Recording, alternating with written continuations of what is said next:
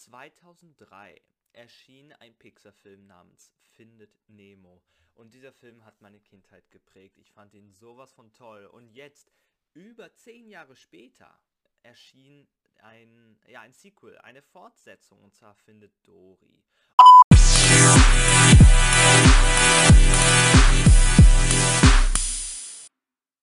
Und man ist natürlich immer sehr gespannt, schaffen Fortsetzungen, vor allem von Filmklassikern, es vor allem nach so einer langen Zeitspanne, ja, dich wieder abzuholen und dich wieder, ja, in, in die Kindheit zu befördern und man ist sehr, sehr skeptisch. Sind die hohen Erwartungen gerechtfertigt und schafft es man, schafft dieser Film auch diese hohen Erwartungen, ja, äh, zu erfüllen? Und da muss ich ganz ehrlich sagen, ich war sehr skeptisch bei Findet Dory und habe ihn erst jetzt über Disney Plus schauen können und muss ganz ehrlich sagen, ich bin begeistert. Ja, natürlich kann ich schon mal im Vornherein sagen, der Film bleibt leider im Schatten seines Vorgängers, aber es ist ein extrem guter Pixars-Film geworden und ich sag mal im Vergleich zu vielleicht einem Cast 2, wo man enttäuscht war äh, für eine Fortsetzung, finde ich, ist das eine sehr, sehr gelungene Fortsetzung und ich finde, hier sollten mehrere Fortsetzungen mal sich ein Beispiel an Findet Dory nehmen, was eine gute Fortsetzung für einen Filmklassiker sein kann oder sein könnte. Hier eben in Form von Findet Dory, super Fortsetzung, schon mal, ja, als Anfang. Jetzt in den Details.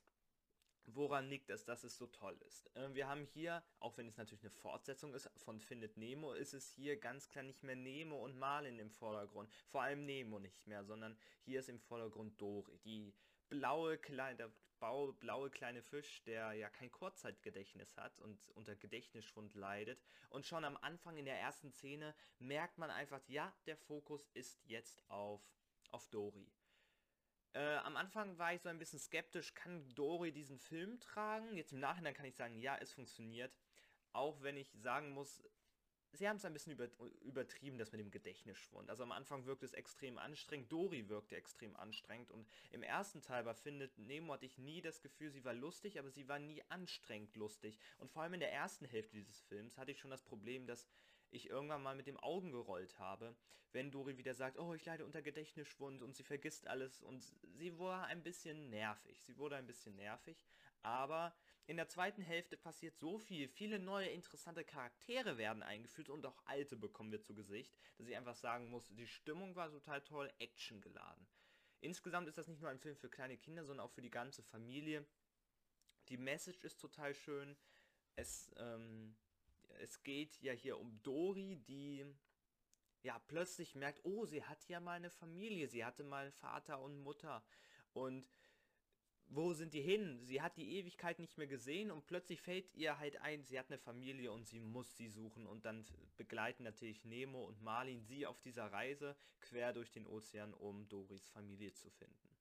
Das ist so der Ausgangspunkt und ja, die Geschichte ist total schön, am Ende auch voll rührend, in der Geschichte, dass man, der Film möchte transportieren, dass man keine, ja, keine biologische Familie braucht, sondern dass man auch Leute oder Freunde zu der Familie zählen kann. Und dass auch wenn man eben anders ist, wie zum Beispiel eine Dori, dass man trotzdem ja in eine gesellschaftliche Gruppe integriert werden kann. Und diese Aussagen, die dieser Film hat, ist total schön und macht auch diesen Film eben nicht nur zu einem Kinderfilm, sondern zu einem schönen ja, Familien, Schrägstrich, einfach normalen Entertainment-Film. Die Animation, der Film ist glaube ich jetzt schon ein bisschen alt, ich glaube von 2016. Die Animationen sind richtig, richtig gut. Entweder so Luftblasen, aber auch so, ich sag mal, die einzelnen Schuppen der Fische kann man sogar richtig, richtig gut erkennen. Animationsmäßig auch total gut. Neue Charaktere werden eingeführt und es das Worldbuilding ist hier total gut. Das, wir haben eine große Erweiterung, wir lernen ganz viel aus Doris Vergangenheit kennen und auch ein ganz neues, ja, äh, Habitat, ein ganz neues Szenario wird uns da in der zweiten Hälfte geboten. Thema, es spielt nicht mehr so richtig im Ozean, mehr sage ich dazu nicht, also sehr überraschend ähm, die Location, die man sich hier ausgesucht hat.